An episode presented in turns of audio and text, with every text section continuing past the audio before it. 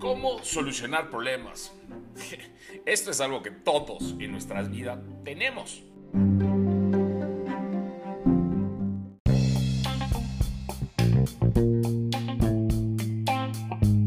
Hola líder, ¿cómo estás? Bienvenido una vez más a esta nueva temporada de tu podcast, el cual lo estoy diseñando a ti, a ti que te quieres transformar en ese líder que te gustaría tener, un líder de impacto. Mi nombre es Mario Elsen y como nadie nos enseña a estar a cargo, te compartiré mis experiencias, éxitos y muchos, créeme, muchos de mis errores, buscando ayudarte en este viaje tuyo, en esta formación como líder.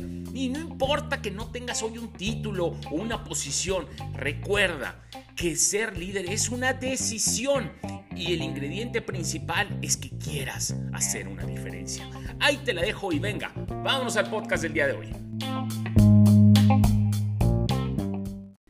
Solucionar problemas? Esto es algo que todos en nuestras vidas tenemos. Todos tenemos problemas, de grandes, chiquitos, pequeños, de todos los tamaños.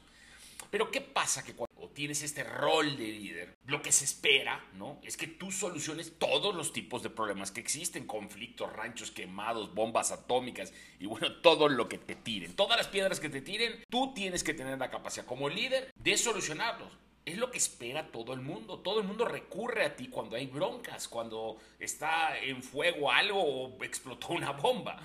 Y se espera que el líder arregle el mundo, que sepa todo, que tenga todas las soluciones y en muchos casos que él lo haga. Que esto genera que los líderes que estamos a cargo tengamos mucha presión, mucha presión de que no puedes fallar, de que tienes que tener esta actitud de que eres el, máximo eh, gladiador del, del circuito, etcétera y, cosa que no es tan cierto, nosotros tenemos, somos humanos, también tenemos miles de eh, cosas personales que nos afectan y no podemos ser este devorador de pecados que todo el mundo cree que somos. Una cosa es la expectativa y una cosa es la realidad, ¿no? Es como esos memes que existen. Entonces tenemos que saber que hay muchos tipos de problemas, desde los muy complejos y muy sencillos hasta los que son urgentes, porque alguna cosa que es chiquita de repente se vuelve urgente y se te empieza a quemar y entonces como dicen se queman las papas y entonces ya es un problema, ¿no?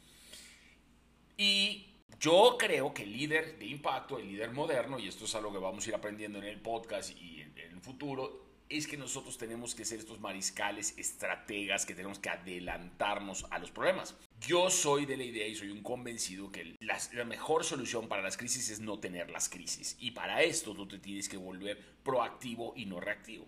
Hoy no lo vamos a tocar eso, hoy vamos a hablar un poco más de cómo solucionar problemas que ya existen, ¿no? Más que anticiparnos a ellos. Puse una story ¿no? en, mis, en mi Instagram y decía, bueno, ¿cómo un líder encara los problemas? ¿no? entonces la solución número uno era delegar. No, perdón. La solución número uno era solucionar el problema, la segunda era delegar, la tercera es no hacer nada y la, y la cuarta era entender el problema. Eh, más menos, más menos, eh, 60% dijeron solucionar el problema, 30% entender el problema y por ahí el saldo se lo dividieron entre delegar y no encarar. Ahora, nomás quiero hacer una clarificación siempre con todo este tipo de encuestas. A pesar de que es una encuesta anónima, que no sé ni quién puso qué, ¿no? acá lo que pasa con las encuestas es que mucha gente te contesta lo que es políticamente correcto, aunque ellos no estén haciendo eso. ¿Y, a qué voy, no? Voy a ponerles un ejemplo. Comer saludable es, la, maneja, la mejor manera de tener una vida balanceada y te van a decir que sí aunque ellos coman papas. Y eso pasaba hasta en elecciones eh, muy comunes, con las de Trump se menciona que eso pasó, ¿no? que la gente no decía que iba a votar por él porque les daba, no era políticamente correcto, pero al final votó por él. ¿Qué voy? Que cuando hago este ejercicio, ¿qué es lo que sé? ¿no? Que ese balance de esta encuesta no es tan así, yo creo, y lo he visto en la vida en la vida real que mucha gente evade los problemas, trata de dejarlos en sus mandos o en su, en su equipo, como para que digan, no me lo digas, arréglalo y no me quiero enterar, como para que se desaparezcan. No encaramos los problemas. Esa es una, ¿no? Así que eso de que el 1% no encara el problema no es cierto. Muchos lo evaden, lo meten en el cajón, lo meten debajo de la alfombra, hasta que este va creciendo y después se vuelve un gran problema. Así que si estás haciendo eso, no lo hagas, ¿no? El mejor problema y los mejores conflictos Incluso decía yo en un post hace poquito que un conflicto se vuelve conflicto porque no se platicó. Las cosas hay que encararlas cuando todavía son pequeñas y no se han hecho grandes. Entonces es muy importante que sepamos esto. Pero bueno, vamos a hablar de qué es un problema. Y como dicen los americanos, by the book, como dice la descripción de Wikipedia, eh, se definen como estas situaciones personas también o cosas que necesitan atención para ser resueltos. Eso es lo que se define como un problema. También se puede entender, y mucha gente lo maneja así, como decir, es la diferencia entre la situación actual y una situación deseada. ¿no? Esto, eso es como se pudiese definir un problema. Ahora yo les voy a decir algo, la mayoría contestó que hay que solucionar los problemas, ¿no? que así los encaran los líderes. Y eso no es tan así. Yo les voy a hablar un poquito de que al final para mí el camino correcto es entender el problema más que brincar a solucionar el problema. Entonces vamos a hablar de que yo siempre menciono que uno de los pilares de un líder de impacto es tener esta mentalidad de estratega.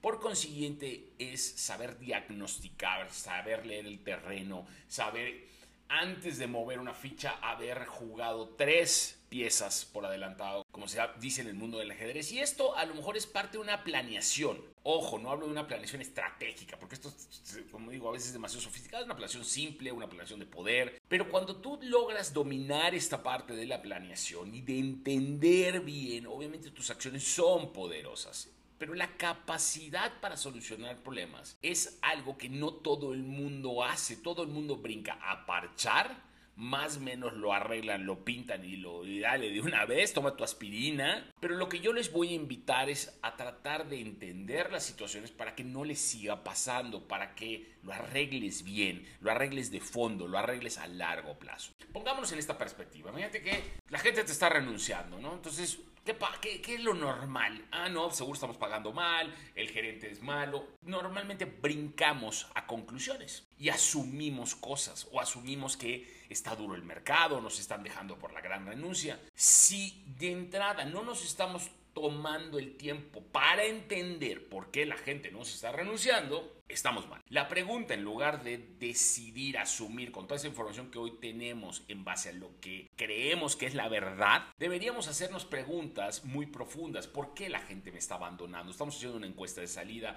¿Cuánta gente de qué departamento nos están abandonando? Mientras más preguntas hagas y muchas veces esta actitud ignorante te va a hacer mucho más sabio que una actitud de saberlo todo y, una, y que sea arrogante. Entonces tienes que estar pregunta y pregunte para entender cuál es la causa porque el síntoma es que la gente te está renunciando. Lo mismo pasa en las ventas y eso a mí, pues en el área comercial siempre me ha pasado, ¿no? O sea, ¿por qué estoy perdiendo ventas? Ah, porque estoy más caro.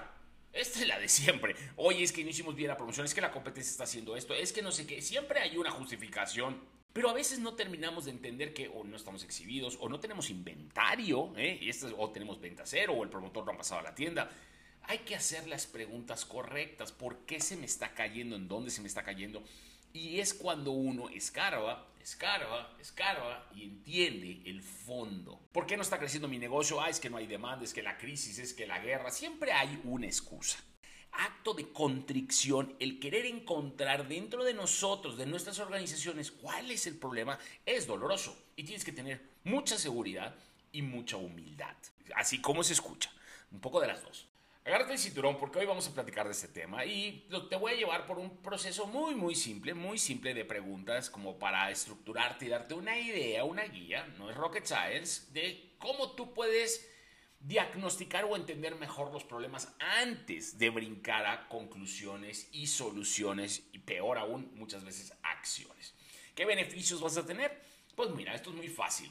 Si tú empiezas a tener esta capacidad, este sexto sentido de detectar más rápido los problemas y solucionarlos de manera correcta, vas a destacar de los demás. ¿Por qué? Porque vas a tener esta, no te voy a decir que una bola mágica, pero sí vas a tener la capacidad de poder ver arriba del bosque, poder ver arriba del laberinto y decir, por aquí es la solución y esto es lo que nos va a llevar a una solución a largo plazo, que muchas veces no son parches, ¿no? Porque es, oye, el precio baja, descuento, ¿no? Y, eso tampoco va a solucionar nada a la larga.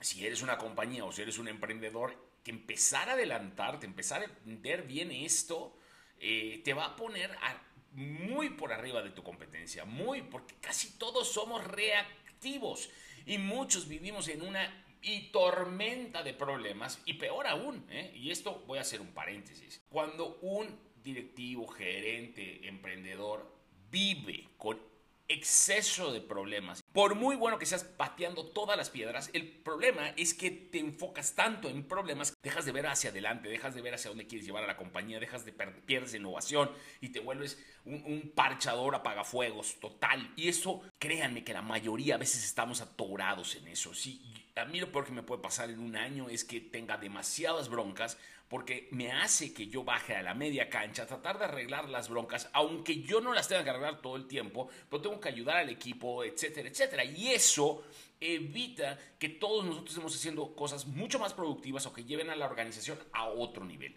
Cierro paréntesis porque muchos nos perdemos en este bosque. Es parte de los beneficios. Ahora yo te voy a hablar rápido de una historia cortita, cortita, pero quiero que veas, o por lo menos este, este ejemplo que yo te voy a dar que me pasó en mi vida comercial. Hace muchos años yo estaba a cargo del canal moderno y um, había específicamente una cuenta nacional de estas muy grandes, globales, mundiales, ya sabes, que venía con problemas de ventas, ¿no? Y llegó conmigo en ese momento el cuenta clave y me decía, oye Mario, tenemos un problema, se nos están cayendo las ventas, la compradora o el comprador, no me acuerdo en ese momento, nos está presionando, etcétera, etcétera, ¿qué vamos a hacer?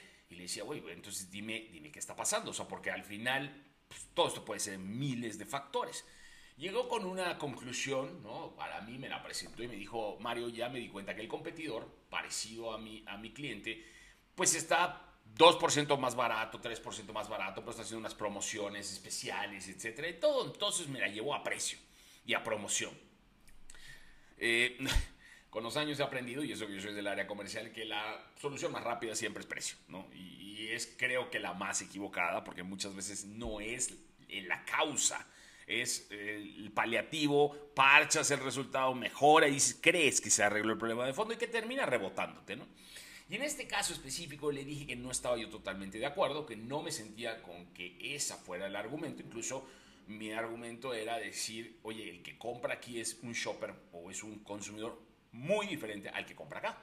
Eh, yo siempre he dicho que no me sé el precio ni siquiera de la leche, que es algo que consumimos mucho en casa y que a veces no voy a cambiar todo un punto de venta por eso. O sea, creía yo que el problema era otro y que exploráramos y descartáramos que fuera otro problema. Y le puse en ese caso una analogía que siempre hago y esta me la llevo siempre de cabecera, es que, y no sé, a lo mejor los que me escuchan no son mucho más jóvenes, pero había una serie hace unos años que se llamaba Doctor House, que este era doctor fantástico, genio, ya saben, raro, especial. Pero aunque él era un genio, desde que tú entrabas enfermo, él te hacía todo tipo de análisis y te iba descartando, descartando, descartando hasta que encontraba y ya de ahí te solucionaba. Y esto es un poco lo que vamos a hablar hoy. Porque no puede ser que brinques a conclusiones, porque entonces ya me estás recetando algo ya y con la misma no es. Pero bueno, le, le hago la historia y él dice, ok, voy a checarlo. La conclusión fue que me fui de vacaciones, no me hizo caso, fue directamente con mi jefe, apanicó a mi jefe, que habló de este síntoma de rancho quemándose, ¿no? que a mí me choca porque nos genera a no pensar y a tomar decisiones sobre las rodillas. Y mi jefe, no empapado del asunto, toma una decisión en mi ausencia y deciden ser muy agresivos con precio. Eh, para los que sepan del área comercial, no es muy diferente bajar precio, bajar promoción o aumentar promoción. Y bueno, fue una catástrofe porque el problema fue que la venta no solo no mejoró, o sea, eh, ojo, mejoró un poco en volumen, en unidades, pero en valor bajó. Pero net, net, el cliente le fue peor. ¿Por qué? Porque entonces ahora no solo no vendía, ahora ganaba menos. Y eso fue un problema. Eh, porque lo que no supimos diagnosticar que lo que estaba pasando es que hacía falta tráfico en la tienda y por consiguiente, por mucho que hiciéramos detrás de precio y promoción, lo que no había eran consumidores y clientes. Y ese era el problema. Y dos, que cuando no estábamos exhibidos de la manera correcta. Entonces, no se tomó el tiempo de ir al punto de venta, descartar, descartar, como el Dr. House en conclusión fue un desastre, ¿no? Tuvimos que medio solucionar eso después en el largo plazo, pero nunca nos recuperamos de ese golpe. Y de ahí siempre hago esta historia para decirles, chicos, no asumamos, no brinquemos a conclusiones sin haber diagnosticado o descartado todo el tipo de padecimientos antes de cantar que estamos en una crisis de ese tamaño. Ojo, tampoco significa que me tome ocho meses, significa que haga yo las preguntas correctas, Y eso es un poco de lo que vamos a hablar hoy. Mi contexto al final es no asumir. ¿no? Eh, porque el gran error, el gran error siempre es que brincamos a conclusiones. Y miren, eh, una realidad es que nunca, nunca vas a tener toda la información para tomar una decisión súper segura. Nunca. Siempre he dicho que no hay decisiones incorrectas o correctas, simplemente se toman decisiones. Muchas veces con la poca o mucha información que tengas en ese momento. Sin embargo, no es lo mismo tomar una decisión con la información o el diagnóstico correcto, o poco que tengas, que brincar a conclusiones y asumir. ¿Ok? No es lo mismo. Así que vamos a hablar hoy de esta metodología simple. Y, antes de entrar a eso, hay una frase que, que, te hace todo el sentido que te la voy a compartir, que se llama de, que es de Charles Kettering, ¿no? Este era un inventor que hizo más de 140 patentes en Estados Unidos. Es desde el inventor de la ignición eléctrica, ¿no? O laca para autos. El tipo es así de esos fuera de serie. Tiene una frase que a mí me, me encanta. Un problema bien planteado, bien diagnosticado y bien entendido es casi la mitad de la solución. Y esto es muy importante porque muchas veces le dedicamos menos tiempo a entender el problema y más tiempo a encontrar soluciones. Y sí, las soluciones son buenas, pero si no entiendes por qué, no vas a poder dar una aspirina o una medicina correcta al problema. Albert Einstein decía que si tenía una hora para salvar al mundo, él hubiera invertido 55 minutos en entender el problema y 5 para encontrar la solución, ¿no? Entonces, bueno, creo que Albert Einstein es un tipo mucho más brillante que, al menos que yo. Vale la pena escucharlo. La clave de este método simple que te voy a compartir el día de hoy, la clave es un poco simple, es preguntar como si fueses un gran ignorante. Y sí, un gran ignorante, como que no sabes nada. Quítate prejuicios, quítate data que no te agregue valor. Pregunta, pregunta. Y es cuando ustedes entiendan que una de las artes del liderazgo de impacto real, moderno, es preguntar, preguntar, preguntar, vas a evolucionar. Muchos decimos, hablamos y creemos que hablando es la manera correcta. Y no, los grandes líderes hablan menos escuchan más y preguntan un... Mmm, iba a decir una grosería, pero preguntan mucho, ¿no? Entonces es muy importante que eso lo tengan en mente.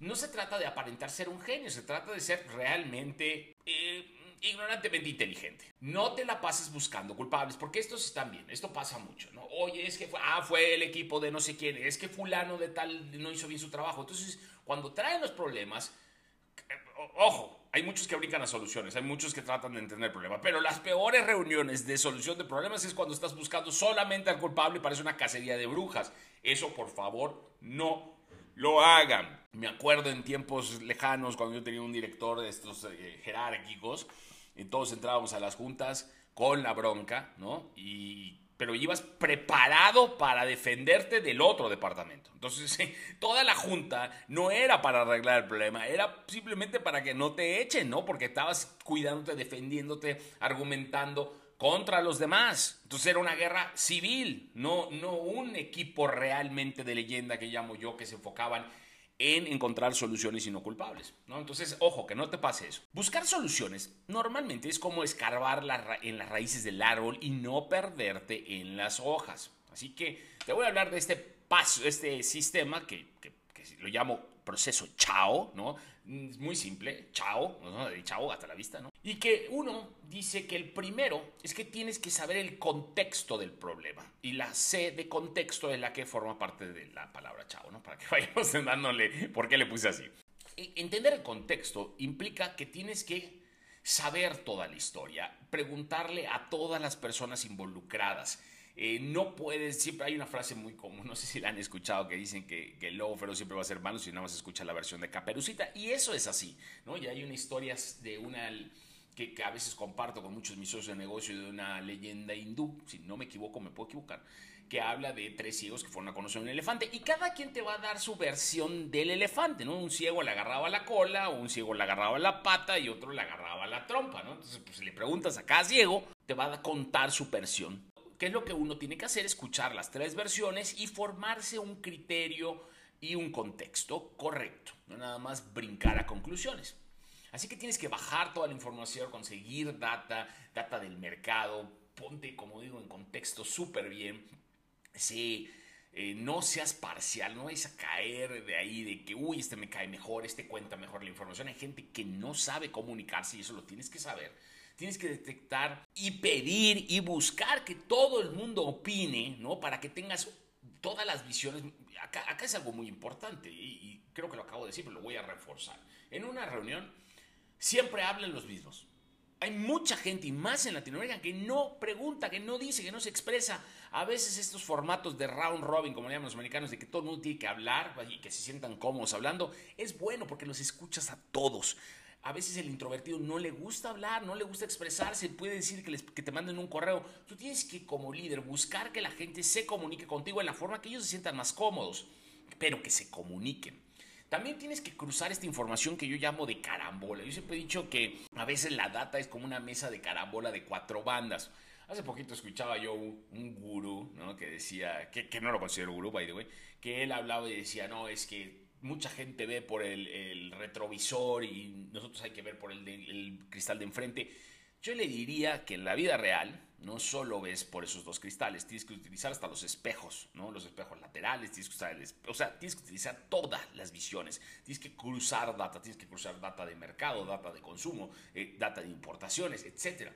Porque eso te hace ver como una figura en diferentes dimensiones y puedes tener una mejor perspectiva. Así que tienes que manejar todos los, espejos, como, como, como, comenté. Esto es algo que aprendí con un jefe, que, que a veces no solo es una fuente o dos fuentes, tienes que buscar fuentes incluso de otro tipo. Em, si quieren eso, déjenme en los comentarios y les hablo un poquito más de cómo, que no, que lo voy a hacer al final porque es parte de los pilares de, de, líderes de impacto. El segundo paso, ¿no? ya que tienes contexto, hablas de establecer los hechos y, y ahí sale la H de chao, ¿no?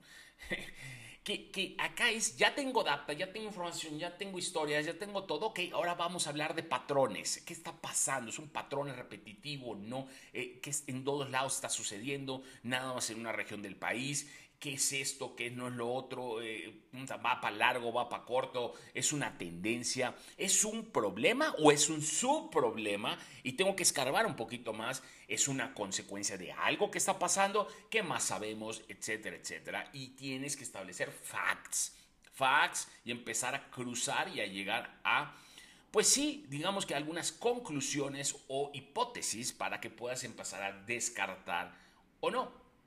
El tercer punto, hablamos de acciones. ¿Qué acciones de, ya se tomaron? ¿no? Porque a veces uno llega con el problema, pero créanme que ya le trataron de echar agua, ya le trataron de hacer algunas cositas. Entonces, no es que llegaron contigo y nada más con la broca. Si es así, tienes un problema con tu equipo porque ellos tienen que haber intentado dos o tres acciones antes de haber llegado contigo con un problema mayúsculo, ¿no? O sea, de por lo menos te dicen, oye, ya le bajé la fiebre así o algo antes de que vengan con que te tenemos que llevar al hospital. Así que tienes que hablar de qué acciones se han tomado, no solo ahorita, quizás en el pasado. Esto ya nos ha sucedido, no cómo lo hemos solucionado en el pasado, qué otras cosas nos han funcionado, qué hemos visto a la competencia que le ha sucedido, cómo lo han arreglado, qué ha pasado en el mercado. O trabajar un poco entre las acciones que se han hecho, o por ejemplo esta medicina ya la intentamos, como yo decía ahorita, siendo el tema de la medicina, ¿Qué, ¿Qué, ha pasado? ¿Qué estudios hay? ¿Tenemos algún otro caso que no hayamos visto o que tenga más o menos el mismo escenario? Entonces te enfocas uno, primero en el contexto, dos en los hechos y en las tendencias, ¿eh? y tres en las acciones que ya se hayan tomado. Ya teniendo esos tres, llamémoslo bases, ¿no? Por pilares, pasas a la última, ¿no? Que, que es la número cuatro, que para mí es la más importante, que habla de cuáles son nuestras opciones. De ahí la O de opción. que ahora, antes de entrar ahí, yo voy a decir que esta parte la aprendí de una serie que, que me encanta, ¿no? Que es de, de Netflix, que se llama Borgen, que habla de, una, de la política danesa y la protagonista se llama Bridget Nyborg, ¿no? Y esta es una mujer que se me hace extraordinaria líder, extraordinaria en su comunicación, etcétera, con muchos defectos como todos nosotros. Pero hay una frase que la distingue para mí, ¿no? Que es cuáles son las posibilidades, las posibles soluciones, o sea, cuáles son mis opciones. Y esa es la frase que siempre dice. Ella se, se encarga de encontrar estas opciones. Y que no es otra cosa que es una lista de pros, cons, de todo lo que puede suceder, este movimiento de ajedrez, qué pasa si hacemos esto, qué pasa si hacemos lo otro. Muy importante que cuando tú hagas estas opciones, trates de tener un equipo que yo llamo de liderazgo y abro un paréntesis, mucha gente cree que los mejores equipos de liderazgo de un líder son sus reportes directos. Yo no soy un convencido de eso. Yo creo que tienes que tener un poco más de alcance. Creo que tienes que invitar equipos eh, o personas de otros equipos multifuncionales, que creo que las mejores soluciones incluso vienen del área que no está tan involucrada en el problema. Y aparte puedes invitar también gente con talento, estos nuevos líderes que vienen abajo de tus reportes o en otros departamentos, que los hayas visto y digas, este chico tiene talento y lo invito a mi equipo de liderazgo de opciones. Obviamente no se trata que sea un mercado, ¿no? Se trata que tengas un equipo yo básicamente, si es un tema grande, varía, ¿no? Pero puedo llegar a tener entre 8 y quizás 10 personas. Este, pero lo que sean multifuncionales es muy importante. Muchas veces las mejores, las mejores soluciones a problemas trancados vienen de alguien que no está en esa área, porque lo ve con diferente perspectiva, no están metidos en, el laberinto o en el bosque y, al tener esta visión panorámica o, por lo menos no inmersa en el problema, pueden traer mejores opciones. No es bueno tener solo una óptica. Si tienes un problema de ventas, eh, a lo mejor las soluciones o opciones que van a salir de ventas van a ser dar descuentos, este, traer nuevos empaques, nuevos productos. Pero si tienes a alguien de supply o de finanzas, te van a decir que no es tan fácil.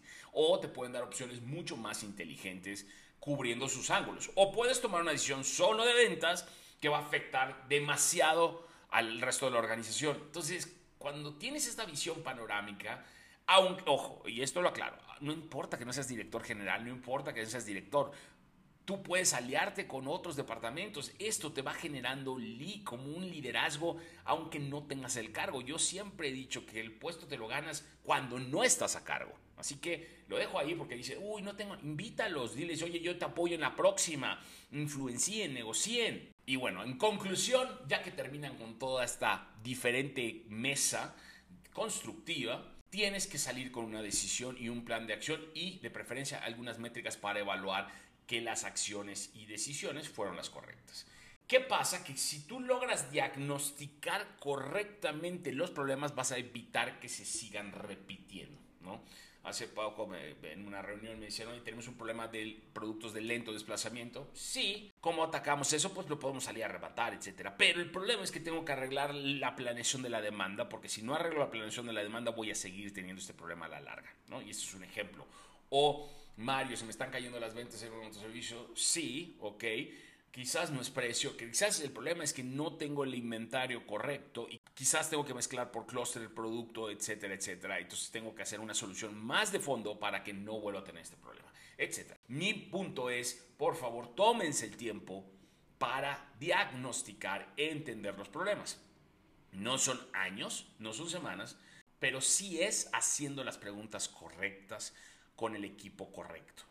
Y créanme que van a dejar de tener todas estas bombas, ranchos quemados, etcétera, que solo van a estar haciendo que tu equipo se desgaste, que se desmotiven a la larga y que sientan que es una carrera de nunca acabar. Avisos parroquiales, eh, próximamente reto, ¿no? Eh, mejorar tu liderazgo en cinco días que vamos a estar compartiendo en redes sociales. Todavía no estoy seguro, lo más seguro es que sea Telegram, porque la capacidad de personas que, quieren entrar y las puedo almacenar arriba de, creo que son 200, que creo que WhatsApp nos permite, y Zoom igual. Entonces, por ahí es Telegram. si están interesados, ahí está abajo, acá en el texto del, del, podcast, mis redes, formas de contactarme. Y bueno, no, no me despido, nos vemos en el próximo capítulo.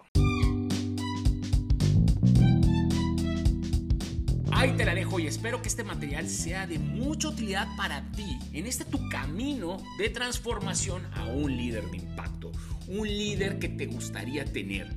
Te veo en el próximo capítulo, no sin antes pedirte que me regales 5 estrellitas si te gustó el capítulo. Y todavía voy a abusar de tu confianza, solicitando que compartas este episodio con amigos tuyos o compañeros de trabajo que tengan esta misma mentalidad de hacer la diferencia que tenemos tú y yo.